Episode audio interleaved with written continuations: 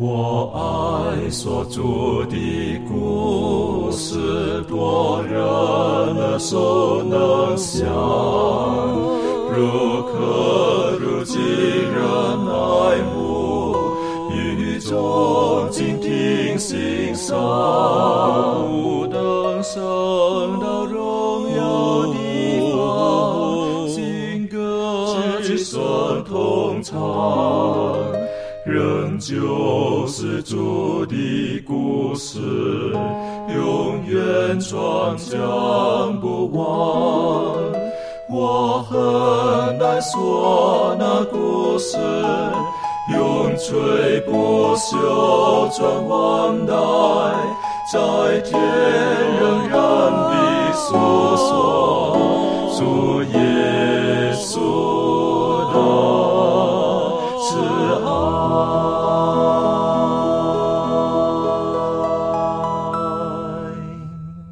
欢迎来到安息学，跟我们一起领受来自天上的福气。很感谢主保守我们都有平安。那今天呢，我们进入到新的一季，这一季的主要的大题目是说在基督里的安息。我想这是一个每一个人都需要学习、体验、拥有的一个祝福。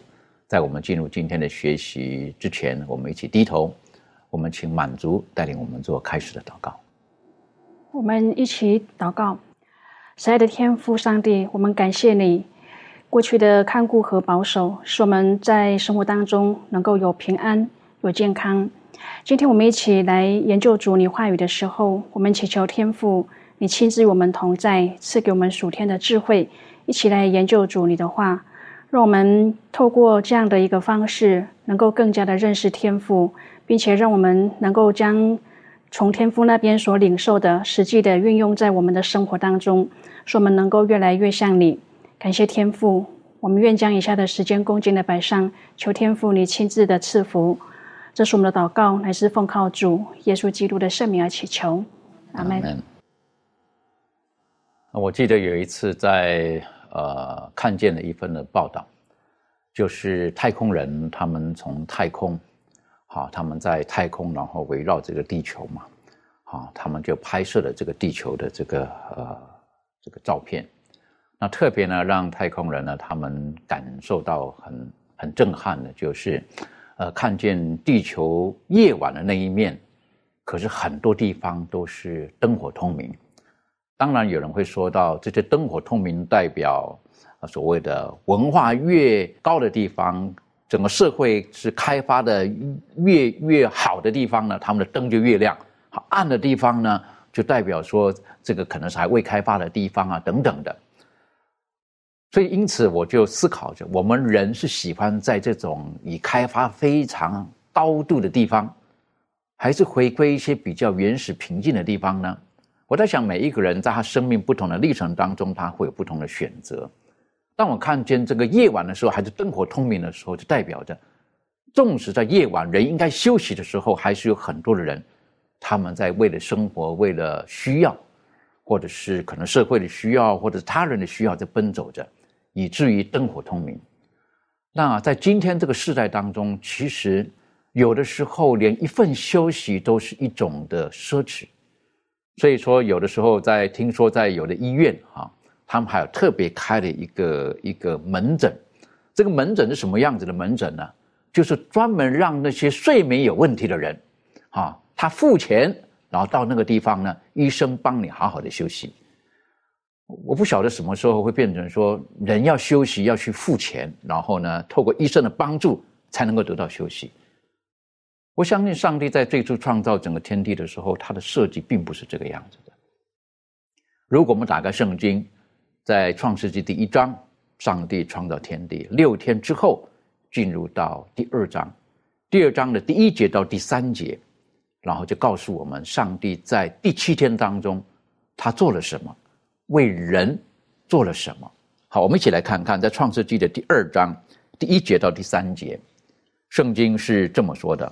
天地万物都造齐了，到第七日，上帝造物的功已经完毕，就在第七日歇了他一切的功，安息了。上帝赐福给第七日定为圣日，因为在这日，上帝歇了他一切创造的功，就安息了。在这边好像并没有提到亚当夏娃，好，这好像是特别针对，好像针对上帝而已。可是我们可以晓得，如果按照时序而言，亚当夏娃是在第六天受造，然后接着第七天，上帝就把这个时间分别出来，要休息。呃，好像亚当还没开始工作哈，啊，上帝就考虑到，哎，他好像需要休息。从这边呢，我们觉得休息可能它有更深的含义在里面。那这方面是不是可以请潘登，你可以做出你个人的分享？谢谢。好，就像刚刚前面主持人所讲到的，这个时候呢，当上帝在把第七天定为这个休息的这个安息圣日的时候呢，那个时候的亚当跟夏娃应该是只有一次一天一天的这个年，他们的年纪只有一天。所以那个时候的他们应该还没有感受到疲劳，也就是说，上帝在设立安息圣日之前呢，人还是没有感受到疲劳的。他在人感受到疲劳之前就已经设定了这样一个休息的日子，而且我们可以看到这一日是安息的，是休息的日子。它的用词是很美好的，所以从我们可以从这个第二章的这个一到三节当中可以看到很多美好的这样的一个词句，由此可以得出这样的一个日子。是一个休息的日子，是对于我们每一个人来说，这就是一个非常想要去得到、需要想要去经历的一个日子。呃，尤其是对于我们现今每一个呃这么 这么有劳苦重担的人来说，所以我们可以看出，上帝对于当时的亚当跟夏娃来说，他所定的旨意是非常美好的，让他们能够在六日当中呢去劳碌，但是在第七日呢，这一日是用来休息的日子。可以说，其他六日是用来生存的，但第七日呢是用来生活的。是用来享受的日子，当然这个享受前提是得用正确的方式来享受。而且当我们看到亚当跟夏娃在第三章之后呢开始犯罪，但是在犯罪之后，他们被逐出伊甸园之后，这个人类开始在堕落，开始有罪性之后呢，我们会发现上帝并没有把安息日就挪走，就没有再赐给他们的意思。上帝反而继续的将这个安息的这样的一个原则又继续的给了他们。就比如说在这个出埃及记的这个世界当中，上帝亲自的把安息安息日这样的一个。律法亲自的写在了这个世界当中的第四条，所以第四条我们既可以看出人需要在安息日爱上帝，也可以看出上帝透过安息日在照顾人，在照顾人身体的一个需要。所以我们可以看到，这是整个上帝对于人的一个眷顾。那来到我们今天这样的一个社会，我们可以看到，其实很巧妙的，在几十年前的时候，在科技刚刚开始飞速发展的时候，在工业化刚刚开始普及的时候，那个时候有一些企业家就说。说我们以后未来的工作会更高效，人一周的工作时间只需要工作四十个小时，也就是说按五天来计算的话，就是说一天只要工作八个小时就可以了，工作很轻松。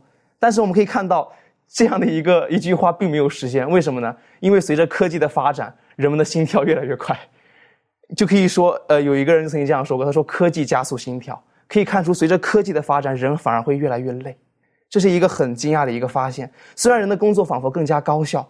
但是，好像对于我们每个人来说，工作好像是做不完的，永远都做不完的一个情况。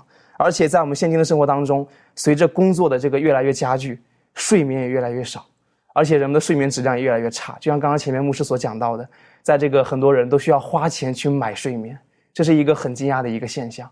所以，我们现今人的身体是，呃，可以说是非常疲倦的。我们需要回归到圣经，上帝。为我们设立的这样的一个安息的条例，我们需要回归到圣经的安息当中去寻找真正的生命的意义。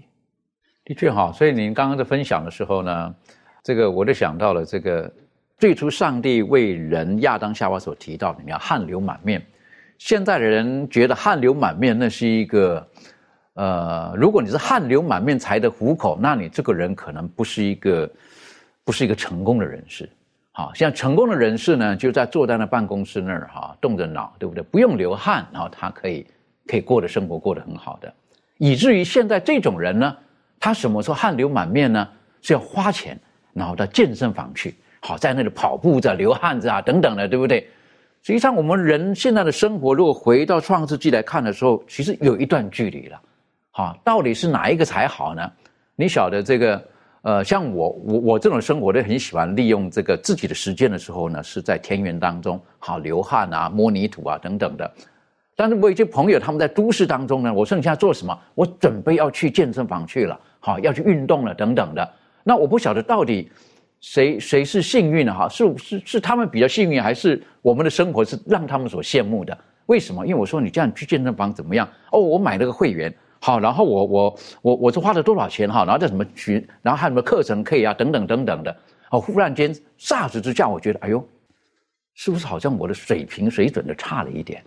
哈，是不是？就是我我们这种劳动都不用花钱了，可是他们呢要去流汗哈，还要花钱，是不是？然后可是呢，你的会员呢可以买的越高级呢，觉得好像那种流汗是越越值得哈。你晓得现在的整个价值观是怎么扭曲？哈，我我不晓得到底是怎么样的。然后刚刚提到了，就是上帝创造安息日的时候，目的是什么呢？当然，你有提到了一点，可能我们是人类犯罪六千年之后，我们的思维模式就觉得六天我们是劳动，然后呢会疲惫会累。我的思想是，如果亚当和夏娃没有犯罪的时候，他们会不会累？啊，他们可能不会累哦，我不晓得，是不是？因为我们觉得累，累好像是一个这个负面的一种的感受，是不是？那如果我们说亚当夏娃，如果是他不会累。那安息日的设立到底是为什么？我们日后我们可以有更多的思考，这方面思考这一点。好，那安息日我们可以重新思考，安息日的目的到底是为了什么了？那刚才潘顿其实提到了很好的，今天我们可以把生存跟生活可以稍稍做一点的调整。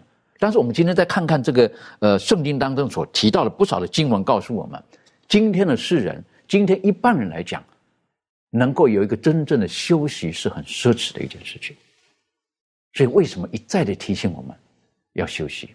耶稣基督来到世界上的时候，他也要休息。为什么？因为他道成了肉身。那人类犯罪之后，我们更要珍惜这种的休息。这方面，呃，利伦有没有什么可以再补充分享的？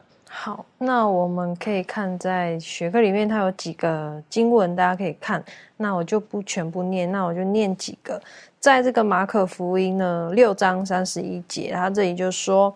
他就说：“你们来同我暗暗的到旷野地方去歇歇，这是因为来往的人多，他们连吃饭也没有功夫。”在《生命记》第五章第十四节，这里就说到：“但第七日是向耶和华你上帝当守的安息日，这一日你和你的儿女、仆婢、牛、驴、牲畜。”并在你城里寄居的客旅，无论何工都不可做，使你的仆婢可以和你一样安息。呃，最后一个章节在马太福音十一章二十八节，这里说：烦劳苦担重担的人，可以到我这里来，我就使你们得安息。那上帝赐下休息给我们呢？因为他知道这是我们的需要嘛。那我们的身体。我们的心灵的需要，在我们劳碌繁忙之余呢，给我们这个休息、补充精力的机会。那其实刚刚主持人也讲到，耶稣他道成肉身，他也休息，他跟他的门徒们一起到旷野去休息。那我想，这样的休息不仅只是让我们的身体可以得到呃放松，那最重要的是，让我们能够在这个休息的当中呢。呃，我们也可以来去纪念上帝他创造的这个这个大功。那这样的休息，我们知道休息是为了走更长远的路嘛。那在这个休息的时候呢，我们不仅只是就是可能睡觉而已，但这个休息呢，在我们心灵上也是很重要的一个重点，就是当我们能够将我们。心里所担忧这个事情呢，交给耶和华上帝的时候呢，我们的心灵也能够得到安息。那我们知道说，现实有许多人的这个。现实的这个压力，有许多人有这个现实压力，所以呢，他们很害怕，一旦他们休息了，他们就害怕会失去他们现在所拥有的这一切，所以呢，他们不敢去放松，然后他们就选择继续的每天的这样子繁忙的工作。但是呢，其实上帝他在一开始，在我们还没有呃身体还没有劳碌工作。的时候呢，他就已经先告诉我们说，要在他所命定的这个日子里休息，因为呢，他会呃在这个特别的日子当中加倍的赐福给我们。那其实这也让我们看到说，我们为什么要休息？为什么休息对我们来说非常重要？其实这也是展现上帝公义跟慈爱的这一面。那当亚当夏娃必须汗流满面糊口以前呢，其实上帝他就已经向我们展现了他的慈爱。那如果不是说他先爱我们的话，那我们就不会有这个能够休息这样子的恩典给我们，所以其实是很感谢上帝在创造的时候就已经为我们设想周到，然后呃，甚至在我们的身体构造上呢，让我们也能够有休息睡眠的这个机制，然后呢，让我们的身体各处有不舒服的地方也能够透过休息得到恢复，那就如同上帝设立这个安息日一样，让我们也能够修复跟他的关系。的确，当你这么。分享的时候呢，呃，特别我特别的注意到你刚刚分享当中，就有一些人他们，呃，可能也很怕休息。为什么？因为他们怕失去休息之后，他们失去他们所有的东西。那这个就很明显的，就在今天的职场上面，有一些人，就是明明应该休假了或应该怎么样，他他不愿意休假，好，因为他担心一休假的时候呢，他的工作被人取代了。好，那当然有些有些国家有一些国家不一定有，就是当人生了孩子之后。好，然后呢，就要为了要这个什么，这个养育自己的孩子啦，婴婴孩啦，哈，育婴假了之类的，有些地方呢就很怕，因为他怕他一一拿着育婴假之后呢，他的工作被人取代了，好，所以所以在这个高度紧张竞争的社会当中，实际上休息并不单单讲说是是是睡觉而已，好，有的人呢睡一觉起来之后呢，很累的，不知道各位有没有那种感受？好，睡过觉起来还是很累，为什么？因为实际上你的精神并没有放松，你在睡觉时整个是紧绷的，啊，那那这个我是觉得，呃，刚刚利伦就带我们进入到另外一个思考当中了，就是身体的休息跟精神上的休息，到底两个都很重要，但是很多时候呢，我们会混淆了，我们会把这个东西混淆了。圣经当中，呃，有一个例子哈，这个就是耶利米哈。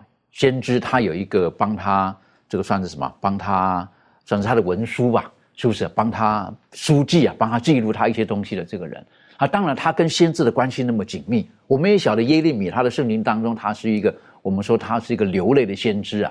好，一讲到流泪的先知的时候呢，可能一不小心，耶利米讲的是些沉重的话的时候呢，可能在今天的形容会讲说，哦，他怎么流露出这么多的负面的情绪啊？啊，讲都是不好的东西啊，好讲了咒诅啊等等了。那他旁边的久了呢，这个他的这个书记呢，八路啊，他可能也受到感染了，一不小心啊，他也非常的紧张啊，非常的哈。所以在在这个耶利米书当中就有提到，八路到后来他本身也好像受到一些影响了，对不对？耶和华上帝就说了，可能也是个比喻，透过八路是不是告知他一些的现象等等的。那当然八路也紧张了，这是在耶利米书第四四十五章。都记录了这一段，可不可以请周宇带我们一起来学习这一段？好的，我们首先来看一下这个耶利米书的第四十五章。呃，这里面讲到，他说有大王约西亚的儿子约雅敬第四年，呃，尼利亚的儿子巴路将先知耶利米口中所说的话写在书上。耶利米说：“巴路啊，耶和华以色列的上帝说，巴路曾说哀哉，耶和华将忧愁加在我的痛苦上。”我因哀哼而困乏，不得安息。你要这样告诉他：耶和华如此说：我所建立的，我必拆毁；我所栽植的，我必拔出。在全地，我都如此行。你为自己图谋大事吗？不要图谋，我必使灾祸临到凡有血气的。但你无论往哪里去，我必使你以自己的性命为掠物。这是耶和华说的。在这里面，我们可以看到。这是一封很特别的一个信息，这是一个给一个子民，就是要给八路的。也说这个八路也是很有福气的，也说上帝要给他了一些启示、一些讯息。这里面也讲到了，上帝听到了八路所讲的。这里面说，呃，尤其这个第三节，他说：“爱在，耶和华将忧愁加在我的痛苦上，我因哀恨而困乏，不得安息。”这是上帝听到了八路的一个心声，或者是祷告。所以说，在这里面，我们可以看到，八路有这样的想法，也不是没有原因的。我们呃可以看到一个这个背景，第一节里面讲到了，他说这个时候呢是约雅敬第四年的时候，大约在公元前的呃六百零五年到六百零四年左右，在那个时候，犹大国它是属于那个南方这个埃及的一个附属国。也说这个时候同时期呢，就是说巴比伦国那个这个尼布甲尼撒王啊，他就已经，都将这个亚述帝国击溃了。虽然说还没有，就是说将他们的大军击溃了，也说吞并他们也是啊，好像马上就要开始了。呃，那么这个以色列这个犹太国呢，它的结局呢也不一定要怎么样。而且巴路他是呃耶利米的先知，上帝给耶利米很多的这个呃预言呢，或者说意象的时候呢，他是第一手资料的。当耶利米所有说出来的时候，都是通过他记录的。所以说，他也看到他们这个犹太国将来要要发生什么样的事情。所以说，他为这些事情呢，都是很。心情呢就不是很好。他说将忧愁加在这个痛苦上，因哀恨而困乏。也说他也因为这些这个困乏呢，就是辛劳的意思。所以说他就很很累，并且不得安息。所以说在这里面让我们看到了，就是说一个人将这些事情放在心里面，或者他思想很多的时候，那么他是没办法得到安歇的。也说每天都是一个精神是很紧张的，并且他也为这些的事情，为他的国家同样有一些忧虑，这样使得他的生活并不是那样的一个健康。所以说在这里面也说让我们看到巴洛的抱怨呢，并不是一个肤浅的那种哀嚎，也说他的感觉到他的气馁啊，或者说很低落啊，因为很多的坏的事情正在发生。因为后来我们知道。呃，犹太国也被巴比伦被掳了嘛，所以说，嗯，这些都要来的时候，会影响他的生活，让他没办法安歇的。的确哈，当呃我们晓得这耶利米他不断发出的这种的警告，好，然后呢，那个时候他们的国家受到北边跟南边埃及，好，那个埃及也也来攻击他们，所以耶利米有一段时间呢，也也对，反正不知道埃及的人讲话了，他本身也被拉到埃及去了等等，所以耶利米他。这八路跟着他走的时候呢，然后看到自己的国家是这个样子的时候，他是十分担忧的，十分难过的。当然会觉得说：“上帝啊，你在哪里？是不是怎么搞的？这是你的百姓，你所拣选的百姓，到后来怎么会闹成这个样子呢？”结果耶和华上帝说到什么东西？我所建立的，我要拆毁。天哪！是不是他觉得怎么会是这个样子？所以在这个这八路，他他好像应该是怎么说到？他他他是很难过的。好，他应该为他自己的同胞等等很难过的。那耶和华上帝呢？这个说你不但不得安息，我在告诉你到底会发生什么事情，会更严重。可是最后一句哈，我个人看了最后一句的时候呢，还是有个希望给他，是不是？那我都想到了哈，今天我们在这个世界上，我们奔走天路，我们与人相处的时候，有的时候人家会给我们两面的信息，两面的感受，正面跟负面的。可能有的人比较容易去记录截取负面的。有的人比较喜欢，或者很容易就看到阳光面，好，你晓得，有的人我最近也跟一个人讲话的时候，是不是？我发现到他很容易就掉到一些负面的情绪当中去。那那时候忍不住我在电话里面说不要讲，不要讲，不要讲了。为什么？因为就在那边转不出来。你晓得，我我说我说我就直接讲你的问题在什么地方，好，你的问题在什么地方？那我就发现了他很容易掉到一个负面的情绪当中，然后在那里自怨自艾，然后觉得就是这样子，那上帝不公平。是不是上帝什么在为我伸张正义？上帝啊，你有什么在刑罚那个欺负我的人？有这种思念出来的等等的，有的时候一不小心，我们可能也会这个样子，所以以至于透过今天的这个这一课来讲的时候呢，他的内心没有安息，他得不到休息，这是很可惜的。回头再再来讲八路的这一段事情，是不是？那八路的这一段呢，他觉得不得安息，他自己紧张了。耶和华上帝的回应。也是有正面跟负面的，看他怎么去领受这方面，可不可以请妙然带我们一起学习？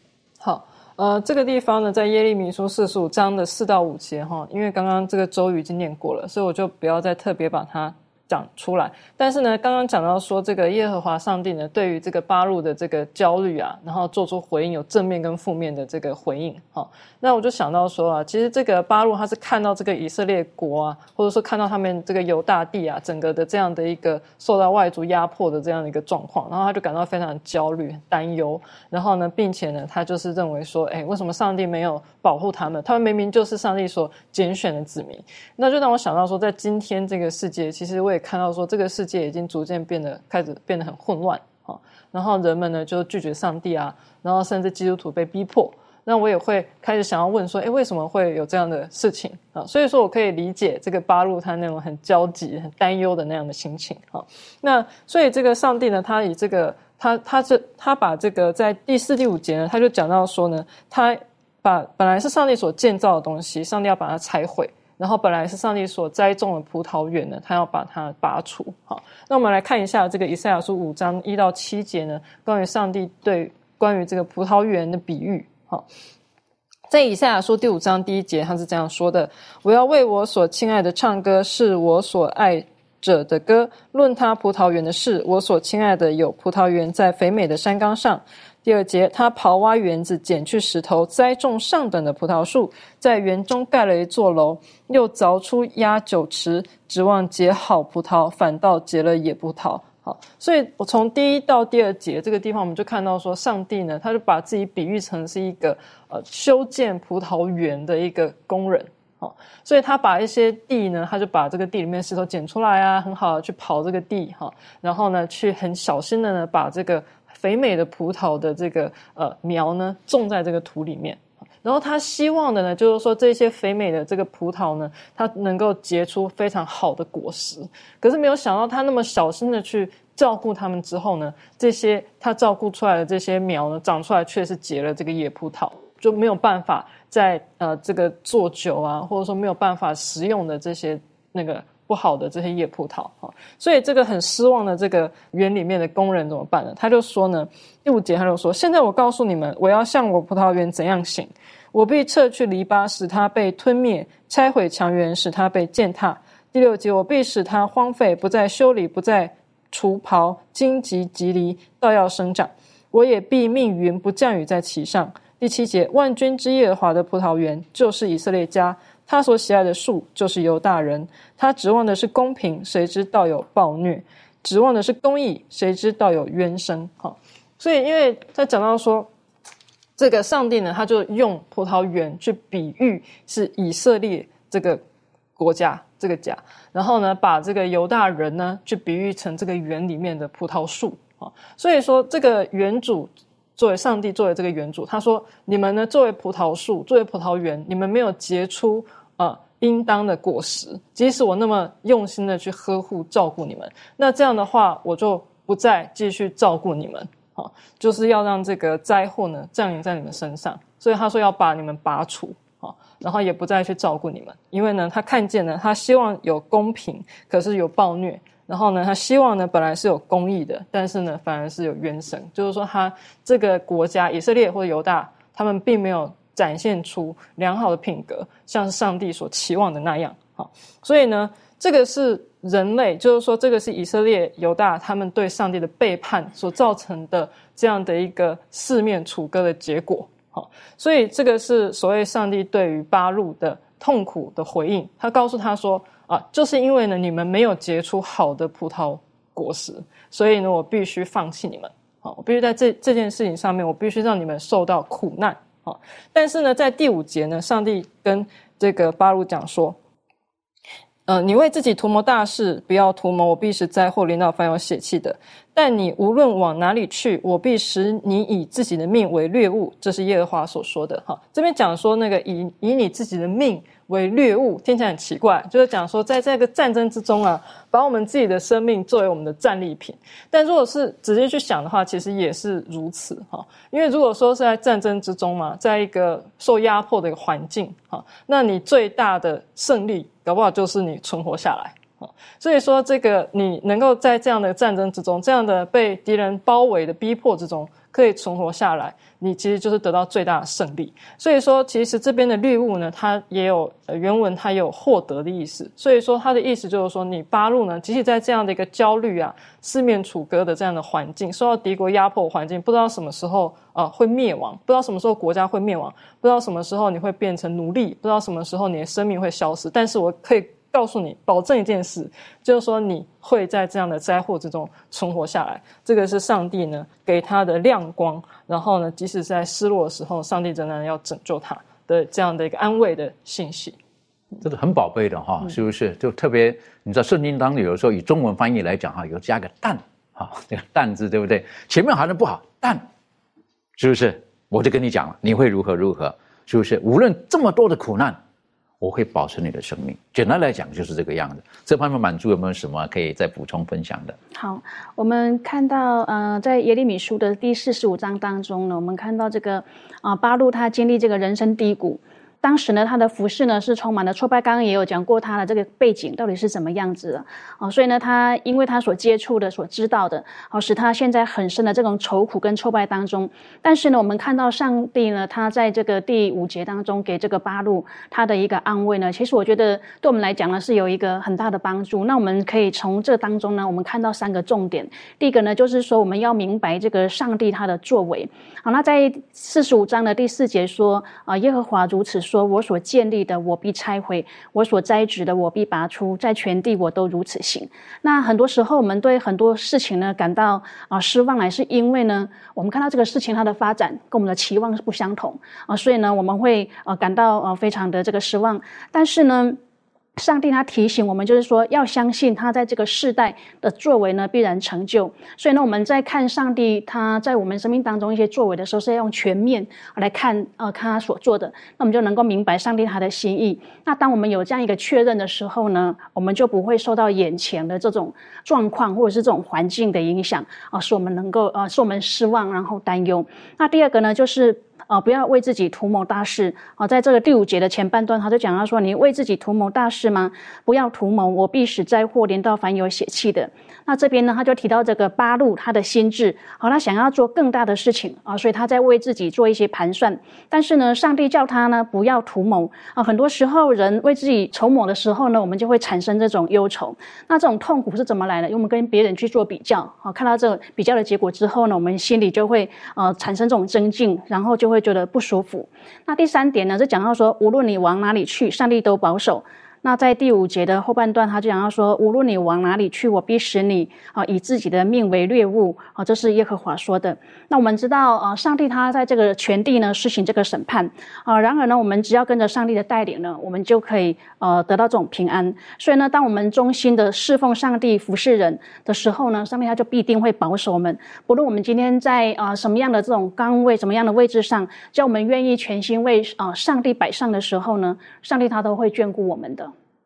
的确哈，这个有的时候，当我在在思考的时候，在这个今天这个社会当中，呃，我们可能像你刚刚说到的，我们会为一些我们自己价值观去衡量的事情而愤愤不平。好，我们觉得应当是这个样子，可是有人可能有不同的价值观，他觉得不一定是这个样子，以至于我们就愤愤不平。好，那我们就要伸张正义。好，那不一定是正确的。好，但是从我们的立场来讲，我们可能当时会有这种的想法在里面。那还有很多这种的情况呢，是比较而来的。好，我们有一句话俗话说嘛，好好，就人比人就气死人，好，是不是？要比不比还好，一比了就是气死了，好，是不是？我记得以前我有一个同学是这么讲的，他说上帝不公平。我说为什么不公平？他说以前我在一个学校读书的时候，那是一个女校，好，那学校是是是非常好的一个学校。他说上帝，我觉得上帝不公平。他说为什么？他说我们班上有个同学，每次都是我们班上的第一名。那我这第一名怎么样？他不止他第一名。他又很会玩，又很会运动，等于说好像不大读书，又第一名。他又不这个样，你晓得吗？他又长得又高挑，又好看。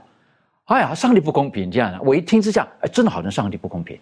啊，是为什么所有的好东西都放在一个人身上的这样子啊？所以在一比较之下的时候，他就觉得上帝不公平。所以因此他受到很大的精神的压力的这个这个压迫之下，他来到我们班上读书的时候，实际上是他好不容易。从一个算是忧郁症当中，他他比较康复一点来读书的，因为他他想不通，他想不通这一点，为什么这个样子？我读书读的要命的那个同学，哎，潇潇洒洒的，可是考试他的分数比我高，上帝不公平。有的时候我们如果常常有这种的心态的时候，实际上我们没有办法真的得到真正的安息跟休息。讲到安息休息呢，圣经当中哈，在特别讲旧约当中，第一次出现这个字的时候呢。是在呃创世纪的第二章讲了上帝他安息了休息了沙巴，好，那那是一个字。可是就业当中有好几个字不同的字，有的字形容呢是叫做啊安息了，有的呢是说睡觉的，有的是说停止的，有的是说是安逸的，有的说是休息的。到底我们人生不同的阶段当中，我们期待的那一个安息、休息、平静、安静是什么样子的呢？可能在不同人生的不同阶段，可能希望的是不同。好，例如说，一个婴儿他哭哭啼啼、吵吵闹闹的时候，有的时候妈妈也很很疲惫的时候，可能也会很生气。这个时候期待的是什么东西？他不要再哭了，安静就好，是不是？他安静，我就可以得到得到的舒坦了。这是不同的。但是你晓得，如果一个人他他已经年纪到蛮大的了，好，在有一次在安息天的时候呢，我就听见一个人说的，是不是？他就说的，他是他的妈妈现在八十一岁，好，然后呢，他就跟他的妈妈说：“妈妈，你还年轻，你要看另外一个妈妈，她现在九十一了，你要跟她一样啊，那样子啊。”就跟他妈妈怎么回答？摇头，不要，够了，好累啊。那样是不是？当我们看到这个母女的这个母母子的对话的时候，我们觉得很有意思，是不是？他觉得就是够了，八十一岁为什么？因为有疾病等等。他觉得如果能够放下这一切，那是美好的一切。所以可能在不同的阶段当中，我们对于休息的期待的内容可能不一样，是不是？圣经当中也有提到，是不是？有一些有名的人，但是后来耶和华上帝告诉他。他的结局应当是如何？这方面可以请攀登带我们一起来看看就业当中的人物吗？好，我们一起来看一下两节经文。第一节在《生命记》的三十一章十六节，圣经说：“耶和华又对摩西说：你必和你列祖同睡。这百姓要起来，在他们所要去的地上，在那地的人中，随从外邦神行邪淫，离弃我，违背我与他们所立的约。”这个是对摩西说的。讲到是说你必和你列祖同睡，当然这个睡，呃，这边讲的还不是特别清楚。我们来看另外一个经文，在撒母耳记下的七章十二节，圣经说：“你寿数满足，与你列祖同睡的时候，我必使你的后裔接续你的位，我也必坚定他的国。”我们可以看到，在这个撒母耳记下七章十二节讲的很清楚，这边的睡呢，指的是寿数满足，也就是我们世上这个飞行图一张平常时候喜欢讲的这个死。啊，当然这个死有时候在华人里面有点忌讳啊，但是在圣经里面呢讲的很美好，叫睡。那为什么叫睡呢？其实很多时候我们会发现，这个睡就是这个撒母耳记下七章十二节跟这个生命记三十一章十六节这边所讲的这个睡呢，它的这个呃希伯来的这个原意，它也是跟安息能够搭上边的。所以我们可以发现，其实圣经里面，包括前面主持人也讲到了，圣经里面尤其是旧约里面的安息，它是的它的意思是很丰富的。所以在这边呢，他也强调了。你在主里面的这样的一种寿命的结束，也是一种安息，也是一种这个睡。那为什么叫睡呢？我个人认为啊，这边为什么叫睡，是因为有一种盼望在里面。世人讲死，而我们讲睡，是因为呃，睡跟死的最大的不同点在于，睡着了眼睛还是会在某一天也是会睁开的，而死的话呢，眼睛一闭就就闭掉了。所以这是我我们认为这个睡跟死啊最明显的一个不同点。那为什么我们将这个在基督里面这个死去的人定义为睡呢？因为他在某一天他会复活，他们拥有复活的盼望。所以，我们我们从这个例子可以看出，圣经里面拥有着非常丰富的这个安息的概念。很多时候我们讲安息的时候，我们会我们会特别强调安息日，但是实际上呢，圣经里面的安息它的意思是很丰富的，而且伴随着安息的这种丰富呢，上帝给了我们安息的这样的一种原因。这一点很很有意思，就是说。圣经给了我们安息，它也给了我们能够安息的这样的一种秘诀。就像刚刚前面讲到说，在这个主里面睡着的这样一种安息，他给了我们这种秘诀，就是得胜的盼望。盼望给了我们，使我们能够拥有这样的安息。同样的，圣经里面还有一种安息，它的意思叫做放松，有有这样的一个意思在里面。那怎样才能够放松呢？上帝说：“我把我的平安给你们。”所以很多时候，我们世上的人人为什么无法放松？因为我们没有平安，或者说我们感觉到我们的生活有一点不安全。当我们有这种心思在我们的心里的时候呢，我们很难将我们的肉体放松下来。所以圣经说，你们要学会，呃，放松。为什么呢？因为我有我的平安给你。所以伴随着圣经，圣经当中安息有很多丰富的意思。伴随着这丰富的安息的这种这种意思的，还有很多这个安息的理由，能够使我们得到安息的这样一种理由，包括平安，包括盼望，这些都是上帝透过安息所要教导给我们的一些真理。的确，哈，这个。呃，圣经也说到，恶人必不得享安息，好，不得享平安，作恶的人他内心里面没有平安，没有平安他就不能得到安息。可是呢，刚才呃攀登带我们一起学习的就是，上帝他对于世人所最恐惧的死亡，他是用睡来形容，休息了，好，休息了。啊，刚才引出来了，的确，很多时候我们呃不同的信仰当中，我们面对死亡的这种的态度。还有观念是不一样的，好不一样的。有的人他觉得这个死亡了就已经，呃，是是什么都没了。好，可是，在基督里面的时候，从旧约开始，耶和华上帝用睡这个来形容，也对我们来讲是一个很大的提醒跟很大的盼望。当然，今天很多时候，每一次在呃看到有亲人过世的时候，我是觉得我们跟随耶稣基督的人，我们所表现的那种的方式，还有态度、价值观等等的，也会再再的反映出我们对于我们所信仰的神是什么样子的神。这个也可以反映出来。这方面啊，利伦有没有什么可以再分享的？嗯，好。那其实如果我们知道的话，其实上帝他对我们每个人，呃，上帝为爱他的人所预备的，其实是我们没有办法去呃想彻透的。那可是如果说我们能够明白他爱我们的这个心意，然后相信他呃所应允我们，然后明白他的旨意的时候，其实当我们看见，即使在地上，我们认为最为恐惧的这些事情呢，其实，在上帝里面呢，其实呃，已经不再只是令人恐惧的事情了。那因为我们知道说，死亡虽然它是罪恶带来的这个结果，但是呢。在上帝里面，大家刚刚前面一直在讲到，在上帝里面，其实死亡就像睡着了一样，而且呢，死亡呢之后呢，仇敌魔鬼就不会成为我们生命的结果。如果我们在上帝里面的话，而且呢，呃，其实死亡。对有些人来说，他就是一个最好的休息，因为呢，他在地上这个征战已经结束了，然后呢，他在地上当跑的这些他都已经跑完了。那上帝呢，就让他在主里面睡着，然后呢，得到当耶稣基督再次复临的时候呢，这些人呢就可以从死里复活。那些因为耶稣基督在这个生命当中遇苦难的人呢，那这个死亡对他们来说是。呃，不会是他们的结果，然后呢，而是在耶稣回来的时候呢，很大的这个盼望，就是告诉我们说，他们会被接回天家，然后跟主一起做王，然后可以同享天上的这个福乐。的确哈，在呃启示录也跟我们讲，他说这些人他们是吸了他们的劳苦，就是他们可以放下他们的劳苦。那我就觉得这是很美好的。就业当中，实际上有有很多不同的。呃，这个词汇来形容休息、安息、停止等等的，在新约当中也是一样。到新约用希伯来文、呃希腊文的时候呢，一样。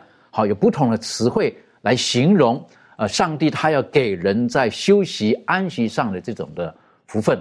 那这个呃，我们在新约圣经当中也可以看到，耶稣基督他来到世界上之后，种种的他对人所实行的，还有他在自己最后他自己在。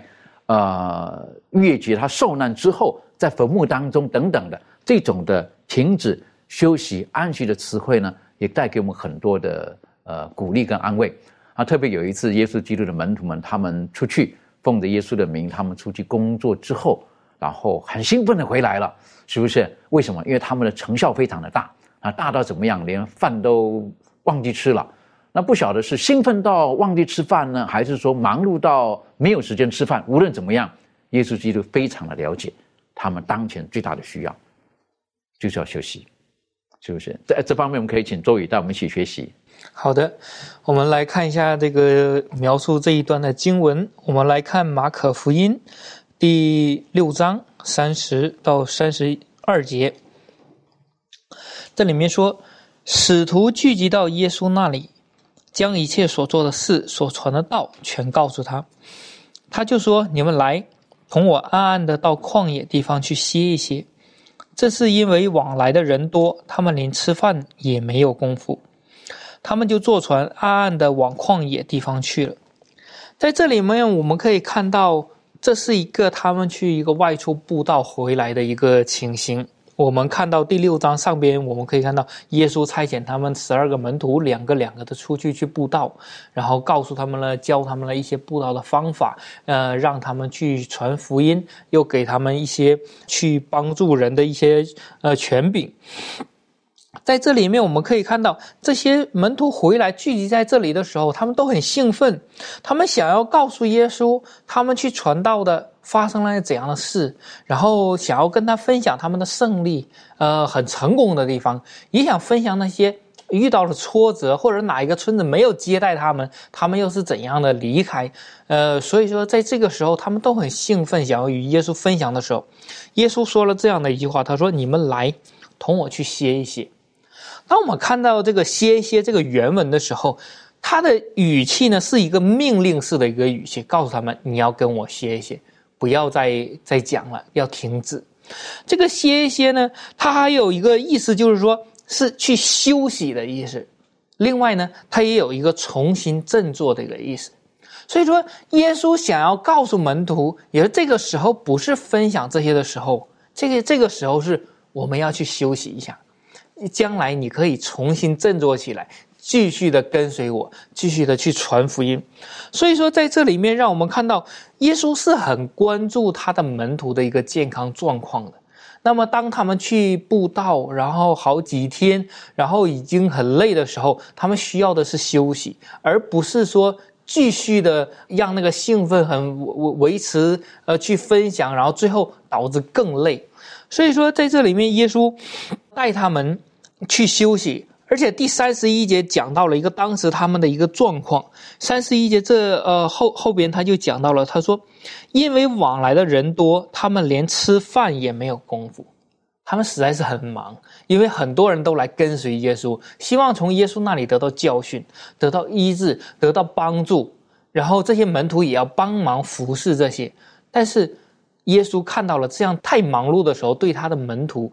实在是没有造就的，所以说耶稣告诉他们：“你要跟我来歇一歇。”也说在上帝的呃事工上过于操劳和忙碌呢，对门徒来说一个是很重大的一个挑战的。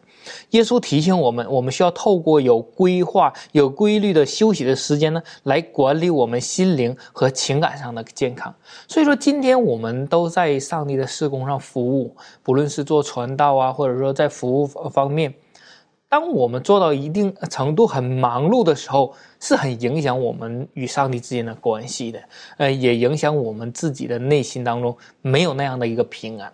所以说，这样在上帝的圣呃事工上呢，也并没有更多的造就。上帝希望我们歇一歇，在他里面得到一个真正的安息，这样才可以更好的荣耀上帝。的确，有的时候在地方教会当中，哈，我们在为主大发热心的时候。你会看到有一些人，他们热心到一个程度的时候，到后来可能一不小心，他就会掉到另外一个魔鬼试探的地方，他就开始抱怨：，好，为什么只有我做那么多？为什么其他人不行？我做的太累了，等等。之后呢，有的人就放弃了。好，我我看过不少的。好，有的本来是大发热心的，到后来忽然间他就离开了。好，那那这个我是觉得，也许就是在这方面的平衡，好，可能不够。满足有什么可以补充的？好，我想，呃，我们知道这个修行呢，是为了要走更长远的路嘛。那在这个服饰的工厂上呢，也是这个样子的。哦，当我们服饰到一个阶段的时候呢，如果我们能够有呃一个很适当的这种休息，就可以帮助我们的这个属灵生命可以再啊恢复。这个修行呢，不是说什么事都不做。好像我们呃在教会的这个工作里面呢，啊都会有一个固定的时间，就是说一个属灵的退休会。那这个退休会呢，我们就会选择在一个啊大自然的地方。那这个大自然的地方里面，我们做什么呢？可能是三。三天四天的时间呢，在这个呃十三天四天的时间里面呢，我们借由这个大自然当中呢，去啊研读这个上帝的话语，去分享，然后在同工之间的彼此的交流。那透过这样啊心灵上的这种沉淀呢，然后放下工作上的忙碌啊，然后使我们在这个呃时间当中呢，很充分的啊放松自己，然后与上帝啊个人之间的这种交流，以及这个大众之间的这种交流，然后呢再集合起来，大家一起分享。这个过程当中呢，我自己的这种经验就是说，嗯，我可能。在这个工作上，我已经枯竭了，已经没有什么呃力量再继续的时候。但是透过一个属灵的退休会之后呢，呃，完全让自己的这个属灵的这种生命力啊，那种热忱呢，再次的这种恢复。那再回到我们工作职场的时候呢，就是一个新的开始。那我觉得真的很多时候，我们不要让忙碌阻断了我们跟上帝之间的这种啊交通。所以呢，我们也要适当的一个啊休息。然后这个休息呢，是我们跟上帝之间啊再一次的重新建立、恢复关系的时候。的确哈，所以在英文有一个字叫做 twenty four seven，好，我们简单来讲呢，叫做全年无休。这个是魔鬼他最会用在上帝仆人的身上的，他让你不得休息之后，有一天你就我们称为叫做提早报废，哈，他让有一些忠心的人提早报废，可能是身体的报废，可能是在心灵上疲惫到个程度、紧绷到个程度的时候，他就放弃了。所以在圣经当中，上帝对对对一个人如果提出一个比较严格的审判跟咒诅的时候呢，就是这个人不得安息。最典型的例子呢，就是该隐。上帝告诉他，因为他犯罪之后，他必须不不得不得安息了。简单来讲是这个样。这方面，妙人可以带我们一起学习。好，呃，这个故事呢，记载在创世纪第四章的一到十二节。好，然后我就不要把它全部都念完了，我就稍微描述一下这个故事。好，就是说呢，在亚当夏娃他们犯罪之后呢，他们被逐出伊甸园嘛。然后有一天呢，夏娃她怀孕了，然后生了一个儿子，叫做该隐。啊，该隐就是得的意思，因为他们以为说这个就是呃，上帝在第三章所应许的那个要拯救世人的那个儿子哈，所以叫做得我得了一个儿子的意思，就是该隐哈。然后呢，该隐呢后来又生，后来这个该隐得了一个弟弟，就是亚当夏又生了一个小孩，叫做亚伯哈。然后呢，呃，该隐呢他是种地的，就是农夫哈。然后呢，这个呃亚伯呢他是呃养羊的。养羊跟牛的，就是说他是一个牧羊人，或是简单来讲就是这样子，好，就是一个是畜牧业，一个是这个农农业哈的感觉，好，然后有一然后呢，他们在献有一天呢，他们要献祭的时候呢，该隐呢这个呃农业的这个该隐呢，他就拿了他土地产出的这些东西呢，作为祭物呢献上，然后亚伯呢，他就是用这个呃供物一个这个。羊群中投生的，还有羊的油脂呢，献上给耶和华，这个是亚伯的供物。然后呢，这边讲到说第五节，呃，第四节，耶和华看中了亚伯和他的供物。第五节只是看不中该隐和他的供物。好，就是呢，上帝呢，他接受了这个亚伯，但是他不接受该隐的。结果呢，该隐就大大发怒，变了脸色。耶和华对该隐说：“你为什么发怒呢？你为什么变脸色呢？”第七节：“你若行得好，岂不蒙悦纳？你若行得不好，罪就伏在门前，他必恋慕你，你却要制服他。”好，然后后来呢？这两个人在一起，这两兄弟来讲话的时候，该隐就是非常的愤怒嘛。结果就像刚刚呃第七节讲的。讲的说，就是呃，罪呢伏在该隐的门前，就是说呢，该隐的这个发怒呢，他其实就已经想要杀害他的弟弟了啊。所以上帝就跟他讲说，这个罪呢，你已经犯罪了，因为你心中恨你的弟弟嘛，伏在门前。但是呢，你要去制服他，就是说上帝并没有抛弃该隐，就上帝还是跟他说，你要去制服你的你的罪，你要去。呃，向上帝悔改，然后呢，去接受上帝的恩典哈。但是后来该隐很明显没有，他就把他的弟弟亚伯给杀了啊。给杀了之后呢，他上帝呢就让他这个流离飘荡在这个世上啊。所以我们就会想说，哎，为什么上帝呢在第创世纪第四章十二节的时候啊，讲说你你种地，地不再给你效力，你必流离飘荡在地上。好，然后为什么上帝要做这样的一个审判？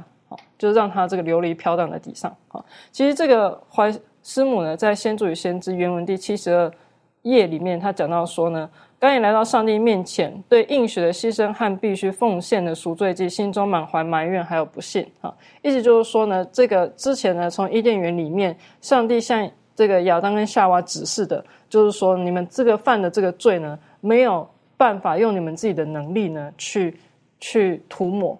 没有办法用你们自己的能力呢，做任何的功德呢，去让你们的罪消失。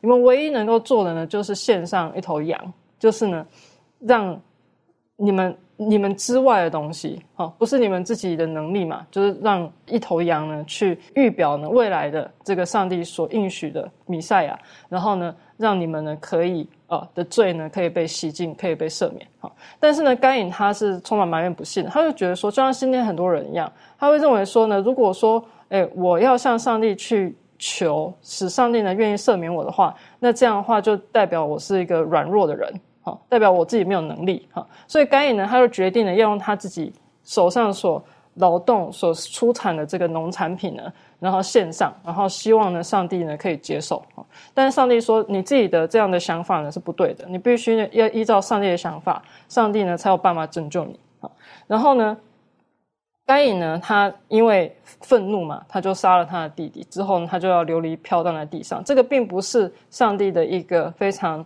呃主。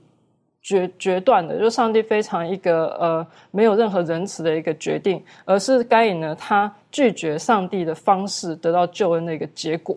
哈，所以呢，他就发现说呢，他流离飘在地上之后，他就再也不可能得到安息，因为他与上帝分离啊，他就得不到平安，他就没有办法得到安息，没有办法得到这个这个安歇。好，所以呢，在这个创世纪第四章第四节啊，里面他有讲到说，上帝是如何去看重哦这个祭物哈，也就是说，上帝去审慎的考量。这个祭物背后所代表的心意，不是说因为上帝不喜欢农产品，所以就拒绝这个农产品作为这个祭物，不是，而是因为上帝看重呢这个该隐呢，他献上这个农产品所代表他的心意，就是他拒绝用上帝的方式得到上帝的拯救，所以这个有一种嗯审慎考量献祭者的品格，还有他的动机的意思存在，好，所以呢，它是一种。查这边写说，它是一种查案审判的这个过程，就是说去鉴察人心的一个过程。的确，所以简单来讲，当如果说我们生命的焦点当中，我们一直放在自己身上的时候，我们人是会变的，我们人是是是不可靠的哈，我们可能就很难得到安息。可是如果我们的焦点是放在正确的地方，上帝就会把他从创世要给人的一切美好都给我们。今天时间关系，最后请这个周宇为我们。今天做个小小的总结，好的，呃，在这个历历代愿望当中讲到这样的一句话，呃，一段话，他说，拉比们认为，呃，忙碌呢，就是宗教就是忙碌的，呃，他们需要靠着外表的仪式呢，来表示自己的来一个虔诚。但是这里面讲到，他说他们的心灵呢，就会与上帝隔绝，走上骄傲自负的一个道路。所以今天也是一样，呃，像主持人讲的，全年无休的一个状态，使人们很忙碌。但是这样也给我们带来一个危险，就是说，会有的时候会靠人为的计划或者是方法，也有的时候会有可能变成了少祷告、少有信心的一个倾向向。在这里面，让我们要知道，我们需要靠着耶稣，我们要在耶稣里面得到一个安息，因为靠着耶稣。才能成功，它是我们的力量的能力的来源。愿神帮助我们在这么忙碌的社会当中，我们认定了我们所敬拜的对象，知道他赐给我们的是什么，我们就学会把我们生命当中一切的喜怒哀乐都放在他的手中。愿神可以将他最初要赐给人的这种的平安，就在今天放在每一个人的心中。我们一起低头，我们做祷告。愿神帮助我们，让我们在今天的学习之后，我们知道，我们不是用自己的权势地位，透过忙碌耕耘，可以得到真正内心深处的平安。这一切是在耶稣基督里面的，因为耶稣基督告诉我们，凡是劳苦担重担的人，可以到我这里来，我就使你们得安息。不上帝。今天许多的人，也许在家庭当中，在职场当中，在学校的课业当中，亦或是在教会的服饰当中，因着忙碌，因着付出，而我们精疲力尽。就在这个时候，父啊，愿你将他们所需要的平安、安息赐给他们。谢谢主，用每个安息日，让我们知道，我们真正生命能够得以重新再点燃，被充满。的源头是来自您的，愿你在这一天赐给我们真正属天的安息。谢谢主，奉靠耶稣基督的名求，阿门。